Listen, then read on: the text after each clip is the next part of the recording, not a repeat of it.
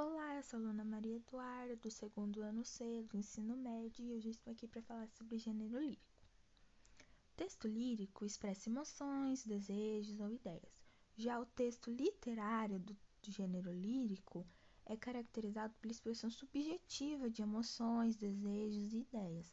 São exemplos desse gênero poemas e letras de músicas. Daí temos uma poesia lírica em oposição a uma poesia narrativa ou épica que agora eu vou ler para vocês o soneto de separação de Vinícius de Moraes. De repente, do riso fez-se o pranto, silencioso e branco, como a bruma, e das bocas unidas fez-se a espuma, e das mãos espalmadas fez-se o espanto. De repente, da calma fez-se o vento, que dos olhos desfez a última chama, e da paixão fez-se o pressentimento, e do momento imóvel fez-se o drama, de repente, não mais que de repente, fez-se de triste o que se fez amante, e de sozinho o que se fez contente.